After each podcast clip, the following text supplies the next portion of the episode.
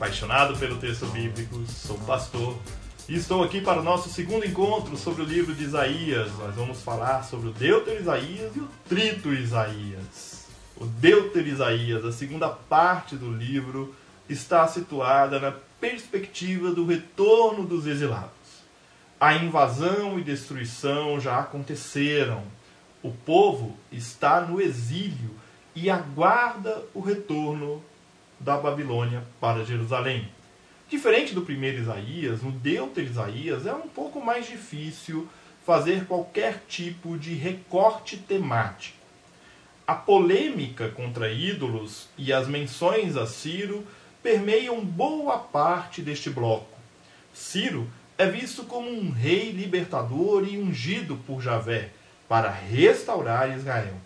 Merece destaque no Deutero Isaías os chamados cantos do servo de Deus ou cantos do servo sofredor, localizados nos capítulos 42, 49, 50 e 52.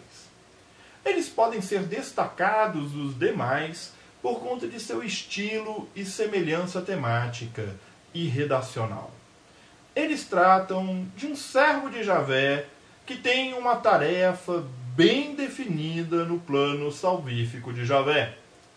A pergunta que sempre ecoa na leitura destes textos é: quem é este servo sofredor? Nós cristãos lemos como Jesus de Nazaré, o Cristo. Dentro do contexto do livro, nós não temos como afirmar. É possível apontar o próprio profeta, a nação de Israel ou um grupo específico da nação de Israel.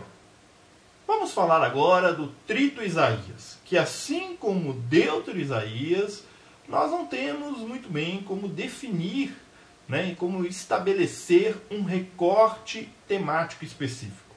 O cerne desta parte do livro está nas promessas acerca de Jerusalém, no anúncio da salvação e restauração da glória de Jerusalém.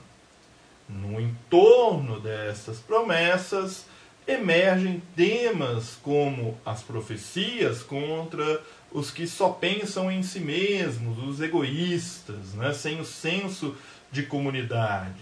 Outro tema que cerca o tema central é a tentativa de sempre inserir as nações da terra como participantes da restauração. Não à toa, o templo é chamado de casa de oração para todas as nações, todos os povos, em Isaías 56, 7. No trito Isaías, nós já encontramos os primeiros vestígios da universalização da mensagem. Se o templo é casa de oração para todas as nações, então todas as nações também estarão sujeitas ao juízo de Javé, que as pisará e esmagará, conforme Isaías 63, de 1 a 6. Por fim, o trito Isaías parece ser um pouco mais progressista em relação aos profetas Ageu e Zacarias, principalmente porque defende a não reconstrução do templo e defende também o fim do culto sacrificial.